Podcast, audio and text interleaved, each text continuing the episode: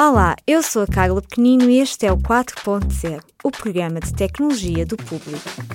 Esta semana falamos sobre a mudança de nome do Facebook, anunciado no meio de mais um escândalo envolvendo a empresa.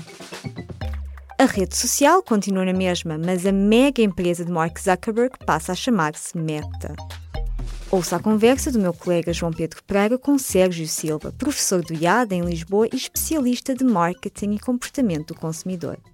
Sérgio Vinhas da Silva, especialista em marketing, docente no IAD. Vamos falar do Facebook e desta nova empresa que o Facebook criou para ter uma nova imagem, a Meta. Boa tarde, seja bem-vindo. Olá, João, obrigado pelo convite. Muito obrigado por estar aqui.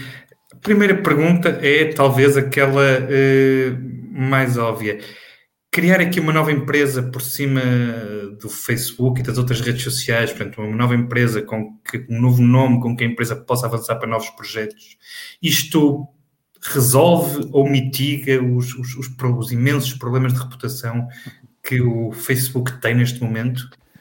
Bem, uh, ora bem, esta, esta nova identidade de marca que surgiu, ou seja, passámos a ter uma arquitetura de marca eh, com um formato híbrido, onde o Facebook eh, era marca-mãe e simultaneamente submarca, juntamente com as outras do grupo, eh, nós passámos a ter uma, uma perspectiva de uma, uma, house of brands que se assemelha à, Procter Gamble e à Unilever, em que nós vemos, digamos assim, quase que um downsizing do Facebook e o surgimento de uma nova marca que é a Meta, Uh, e temos que olhar e tentar perceber quais são os objetivos por trás desta, desta decisão uhum. estratégica, não é? Uh, um deles pode ter a ver com, com isso que referiste, João, pode ter a ver com questões de, de cariz uh, reputacional e como é que se gera a marca em termos reputacionais. e se olharmos, por exemplo, para, para algumas métricas e alguns rankings, aquele que eu mais valorizo é o do Instituto da Reputação, que avalia as marcas uh, com base em seis parâmetros. Um deles uh, tem a ver com uh, a forma como, por exemplo, o, o ambiente no, no, local de trabalho decorre. E se nos recordarmos, recentemente tivemos a presença de um dos ex-colaboradores do Facebook no Congresso, né? o tema Facebook no Congresso americano tem sido recorrente, né? Uh, e, e, tivemos o que é designado como whistleblower, né?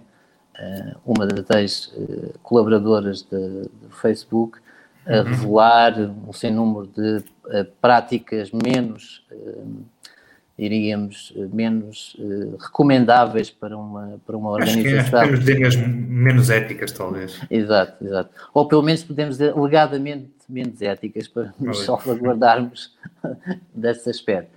E, portanto, nessa perspectiva, nós vemos que, eh, de facto, o Facebook eh, tem vindo a lidar com um problema reputacional eh, bastante forte. Aliás, se formos a ver no ranking de, que existe pelo Instituto de Reputação, não aparece nas 100 primeiras marcas em termos reputacionais, o que é, é indiciador, e, e, não aparece por vários fatores, não aparece não só por essa questão uh, do que é o ambiente do trabalho, não aparece porque uh, se calhar um dos outros fatores que é considerado tem a ver com o apelo emocional que a marca uh, despoleta e, não, e a meu ver, uh, e onde se considera, por exemplo, o grau de confiança, o grau de admiração, de respeito que os consumidores e os stakeholders em geral uh, depositam nas marcas e, e, nitidamente não vemos isso associado à marca Facebook. E se, e se associarmos a isso e se acrescentarmos a isso um outro parâmetro que tem a ver com o tipo de liderança, o tipo de visão da marca e de quem gera a marca, e estamos a falar aqui em particular de Zuckerberg, uh, não conseguimos ver o carisma neste líder que vemos, por exemplo, no Elon Musk, muito menos como uhum. vimos no Steve Jobs. E, portanto, estas, estas coisas uh, influem uh, claramente na reputação corporativa, obviamente, vê-se que a marca, com esta uh, abordagem estratégica, com esta alteração em termos de arquitetura de marca, uh, em que surge com o nome Meta, e aqui podemos olhar em termos técnicos do que é a escolha do, do logotipo, a escolha do nome, se é o mais adequado, se não é o mais adequado. Há, há, as opiniões dividem-se, os gostos dividem-se relativamente. O que, o, que é que, o que, é que, faz de um nome, o que é que faz de um nome de uma marca, de uma marca de topo que vai albergar outras marcas, o que é que faz desse nome um nome adequado? Ora bem, eu, eu diria que uh, há vários critérios que têm que ser cumpridos, mas uh, eu diria que o tempo também uh, responde um bocadinho pelo que é o resultado final e o sucesso de, dessas, dessa escolha. Obviamente, quando vemos alterações, quer seja na identidade em termos de, de logotipo ou de nome, temos sempre, como estávamos há pouco a ouvir, o mesmo se passa em relação à visão que se vê, que se encontra em relação ao Web Summit há aqui uma dicotomia, há quem gosta, há quem não gosta, há quem seja indiferente. Uh, uh, no caso da escolha da meta, vemos que o logotipo é um logotipo que permite alguma transferibilidade, ou seja, permite uma adequação em diversas plataformas, em diversas dimensões, permite uma interação, permite diversas interpretações, é? e aí enquadramos também o nome, o meta, como, como a palavra em si eh, insere de, de, objetivo, de concretizar um, um, fim, mas também podemos trabalhá-la e, e, brincar um bocadinho com, com o nome e derivar para metamorfose, para outras. outras, outras e, e, para o metaverso, aquele universo metaverso, virtual que Zuckerberg exatamente. quer construir. E, e, e, nem que não seja por essa perspectiva, uh, uh, a escolha do nome vai trazer ao de cima um conceito que não é, não é novo, não é? Num, aliás, já existe há alguns anos e foi, surgiu numa perspectiva literária, uh, mas que trouxe para a base um conceito para a generalidade do público que não era conhecido. Não é? Se uhum. calhar nós, uh, vocês como jornalistas e, e, mais ligados à área de tecnologia, uh, nós ligados na, na, perspectiva da estratégia e das marcas, saberíamos um pouco sobre isso, mas na generalidade da população essa, essa realidade não, não acontecia. E, portanto, este, este aspecto vem vem alicerçar a, eh, a escolha, eh, e há quem, eh, aliás, eu vi, li há pouco tempo, que inclusive há aqui uma questão que é a escolha do nome já está a levantar algumas questões de cariz legal. Uhum. Porque, uma, eles, eles, deverão ter advogados suficientes para resolver era, isso. Era isso que eu ia dizer. Ou seja, a, a, linha, a linha, o bottom line é que eu não acredito que uma marca destas se vá expor a uma situação destas, embora às vezes aconteçam aspectos caricatos na escolha dos uhum. nomes uhum. e na escolha dos logótipos, eh, logótipos que são trabalhados. E, e é depois toda, toda a questão uh, de, de, que estávamos a falar há pouco. De facto, há, há, há, a questão da, da marca Facebook, que, que, neste momento tem, tem problemas reputacionais, mas há também a questão da, e, e parece-me bastante relevante e já há alguns anos e tornando-se progressivamente mais relevante longo dos anos, a questão da própria imagem do líder. Uh, Mark Zuckerberg uh, não tem neste momento, eu diria, uh, tem alguns anticorpos na, na, generalidade do público, na generalidade dos consumidores. Ele criou de facto uma empresa enorme, gigante, teve, teve visão, porque soube perceber coisas que as pessoas estariam dispostas a fazer na internet uh, e soube explorar isso. Uh, no entanto, não está em, em, vários aspectos no mesmo patamar de, de, outras pessoas, como por exemplo o Steve Jobs. E uhum. é, é, intuitivamente eu diria que quer estar, porque ele está bastante focado em agora partir para novos projetos, criar metaverso. Parece que ele está um bocadinho interessado em deixar o Facebook para trás e tentar deixar marca de alguma outra forma. É, mas até que ponto é que uma empresa, no, uma empresa não, uma pessoa no topo da empresa, uma pessoa no topo da organização, eh, pode ser um problema em termos de imagem? E isso é possível de resolver sem, sem substituir a pessoa? É, é assim, uh, eu considero que, uh, mesmo quando se está a falar em gestão de crise, um, dos papéis principais é, é está alicerçado no seu CEO, no seu, no seu, no seu líder máximo. E, portanto, não diria, eu acho que em termos de relações públicas, a imagem do líder pode ser trabalhada, pode ser melhorada. Obviamente também não faltam recursos para isso. Parece-me que uhum. também a lógica que está aqui subjacente é, tendo a noção uh, que esse carisma uh, não. Aliás, eu, eu, vejo isto no paralelismo também com as marcas, ou seja, não pode ser algo artificializado. Ou existe ou não existe, ou seja, tem que, tem que, ser, tem que ser genuíno. Poderá ser trabalhado, poderá ser melhorado, né? Uh, mas tem que haver um, um, um lado de, de, de, genuíno nessa, nessa, nessa abordagem. E o mesmo acontece com as marcas. As marcas, se não forem genuínas, mesmo na sua, na sua gênese, na sua essência, mas também na forma da sua atuação. E aqui temos a questão também que também influi na, na, na questão da reputação, que é a responsabilidade social, uhum. uh, a preocupação ambiental, que é um aspecto que tem, uh, que está uh, na linha do dia em termos do que é a realidade e como é que nós temos que abordar esta, esta perspectiva. E não basta ser cruelty free, não basta ser ou dizer que é socialmente responsável ou que é, se preocupa com o ambiente, é importante que isso se, seja efetivado e que seja percepcionado de forma efetiva pelos consumidores. Uh, e se, não, se, as marcas não conseguirem fazer dessa, nessa perspectiva real e, e, e genuína, elas, elas vão ser sempre penalizadas pelos consumidores. E, portanto, e o mesmo acontece, acontece em relação aos líderes, e era aquilo que eu dizia anteriormente, nós não conseguimos ver esse carisma no Zuckerberg, como vemos talvez eh, parcialmente no Bezos, eh, parcialmente no Elon Musk, mas que víamos claramente no, no Steve Jobs. É? O que também tem o seu reverso, por vezes quando acontece esse, no caso Steve Jobs, o seu falecimento, trouxe, abriu ali um, um vazio na forma de gerir a marca e, e, e, do que é que a marca representava na mente dos consumidores e no coração dos consumidores. É verdade, embora uh, justiça seja feita, e tem de ser dito, uh, os resultados nestes anos de gestão por parte do CEO Tim Cook têm sido extraordinários para, para a Apple, que tem tido excelentes resultados, sim, sim. apesar de, de facto, falta aquele ícone que Steve Jobs soube ser durante anos, uhum. mas Tim Cook tem sido um CEO capaz de entregar eh, grandes resultados.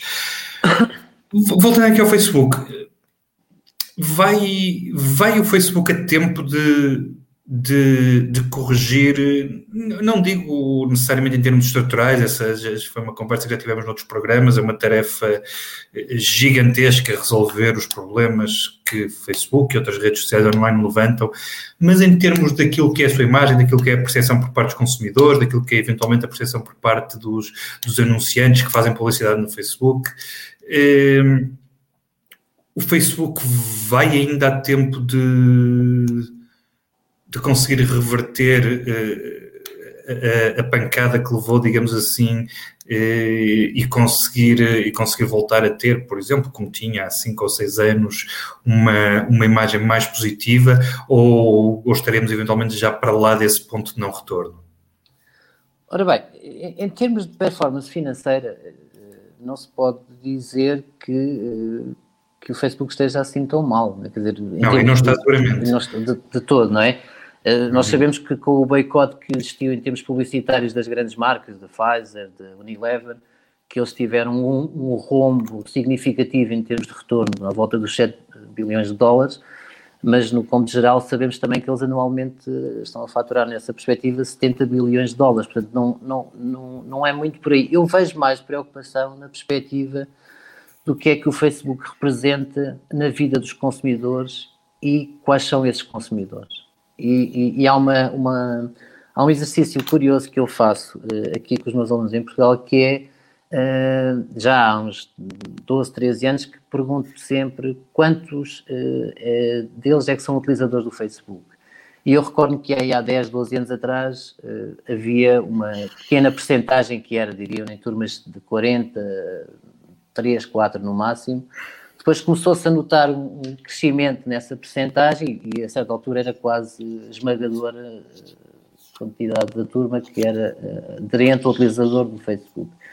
Nos dias de hoje, o, o processo inverso acontece, ou seja, muito poucos são utilizadores do Facebook, uh, alguns inclusive nunca foram utilizadores do Facebook, nunca tiveram conta no Facebook, e um dos fatores que contribuem muito para isso é uh, o facto de um dos segmentos que mais cresceu nos últimos anos no Facebook foi uh, o segmento, em termos demográficos, mais velho, acima dos 50 anos, 60 anos.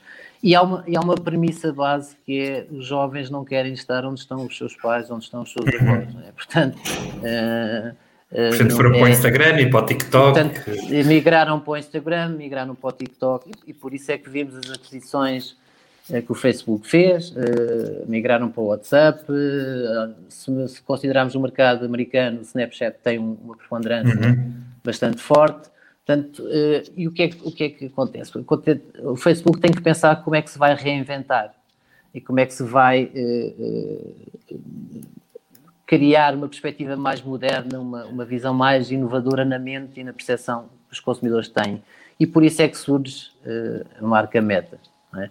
Uhum. Surge porque permite trazer essa perspectiva de jovialidade à marca, permite uma maior abrangência em termos de ação da, que a marca poderá estar, e, portanto, uhum. deixamos de estar numa perspectiva, num plano, passe o pleonasmo uh, plano, uh, passamos para uma tridimensionalidade, uh, para uma realidade virtual, e isso pode nos levar a, questões de análise antropológica, será que é esta a realidade que nós queremos para a sociedade? Estávamos há pouco a falar o, o, número de horas que os nossos filhos passam no YouTube. curiosamente, ainda hoje a hora do almoço estava a ouvir uma pessoa a falar sobre isso e estava eh, como é que isso influencia, por exemplo, a forma como os nossos filhos falam em português, com muito mais brasileirismos, não é? com muito, uhum. muitas expressões, porque grande parte dos conteúdos vem do mercado brasileiro uh, e, portanto, isso, isso vai influenciar uh, a nossa realidade, a nossa cultura a vários níveis, uh, inclusive linguísticos, como ela. E uma, uma última questão: não, não, há o risco, e nós vimos isso acontecer com o Google quando criou a Alphabet como empresa-mãe para, para, para abarcar todas as outras, ficando o Google para, para o motor de busca e para outros negócios, e separando, separando as atividades da empresa em divisões diferentes, todas sob a, sob a empresa Alphabet, não há o risco basicamente de ninguém passar a chamar meta a meta e continuarmos todos a falar do Facebook. Com o Google aconteceu um pouco isso, acho que tirando, tirando uh, agências de, de, informação financeira e pouco mais quando comunicam resultados, uh, portanto ninguém tem o rigor de chamar uh, Alphabet a Alphabet e muitas vezes chamam-lhe Google. Uh, neste caso, sendo o Facebook para o bem, para uma marca, uma marca tão forte, qual é o risco de daqui a uma semana ou duas estarmos todos a referirmos simplesmente ao Facebook eh, e nunca ninguém eh, se referir à meta, salvo em contextos muito específicos onde, onde o rigor, é, seja jurídico ou financeiro, é, é obrigatório. Eu, eu, eu, diria, e remeto para aquilo que disse anteriormente em relação às marcas, ou seja, isso vai sempre depender do quão genuíno a marca é. Se nós olharmos para a questão do Alphabet, o surgimento da marca corporativa Alphabet, que eu creio que surgiu em 2015, eh, uhum. como estavas a referir, eh, tem pouca representatividade para o, para o consumidor comum. Eh, aliás, tem pouca visibilidade. E às vezes também pode haver uma razão subjacente para isso, ou seja, há marcas corporativas que fazem, têm essa abordagem estratégica para evitar alguns derrames negativos quando acontece. Eu, eu recordo a Virgin uh, que tinha uma estratégia corporativa em termos de hierarquia de marca de branded house, ou seja, tinha a Virgin Records, tinha a Virgin Cola, por exemplo, uh, e, e, tinha a Virgin Trains. É? E, e, obviamente, quando, quando entrou nesses setores dos transportes, uh, quer, quando entrou na, na Virgin Cola, provavelmente aqui em Portugal, nem isso, muito pouca gente saberá que a Virgin teve uma, uma, um refrigerante desses. E há uma razão subjacente. Foi, a razão subjacente para isso é que não prestava. É? uhum. O facto de não prestar pode ter um spillover negativo para a marca mãe, para a Virgin neste caso. Uh, uh, e o caso dos, dos, comboios da Virgin, os seus atrasos constantes, teve um, um, um spillover negativo para a marca mãe. E, portanto, a forma como nós trabalhamos hierarquicamente a marca, até que ponto é que nós, como marca mãe, endossamos as nossas submarcas, vai sempre depender de um, um, uma afinação, um fine-tuning que nós queremos e vamos ajustando. E nesta questão em particular, a mim parece-me que vai depender muito do quão genuíno este, esta transição vai ser, o quão representativo e quão impactante vai ser na vida das pessoas esta nova, nova tecnologia. Aliás, o próprio Zuckerberg refere que uh, é preciso olhar para isto com alguma, uh, com alguma calma, com alguma precaução, porque isto requer um, um elevado investimento, aliás. Uhum. Uh, isto, isto, para, para nós uh, vivermos a realidade metaverse, se, se, a quisermos viver, com todos os seus perigos, com todas as, uh, as contingências que daí poderão advir, o facto de será que nós queremos dar a informação privilegiada, como por exemplo qual é, são, qual é que é o nosso ritmo cardíaco, qual é que é, quais são uh, as zonas do cérebro, do nosso cérebro que são estimuladas perante determinadas exposições a determinados estímulos, a uma marca sobre a qual o grau de confiança é muito reduzido. Uh, e, portanto, todos esses, estes fatores têm que ser considerados, têm que ser pensados, e isso também vai determinar o quão uh, duradouro e quão vigente a marca Meta será na mente dos consumidores. Uhum, muito bem. Por isso, mais, mais pontos de interrogação do que respostas para, para o sim, futuro imediato sim. da Meta e do Facebook. Sérgio, muito claro. obrigado por esta conversa. Nós obrigado, voltamos em breve com o 4.0, programa de tecnologia do público. Obrigado por terem assistido e até à próxima. Uma conversa com Sérgio Silva, professor do IAD em Lisboa e especialista de marketing e comportamento do consumidor gravada a 9 de novembro na emissão quinzenal ao vivo do 4.0. Voltamos daqui a duas semanas. Até breve. O público fica no ouvido.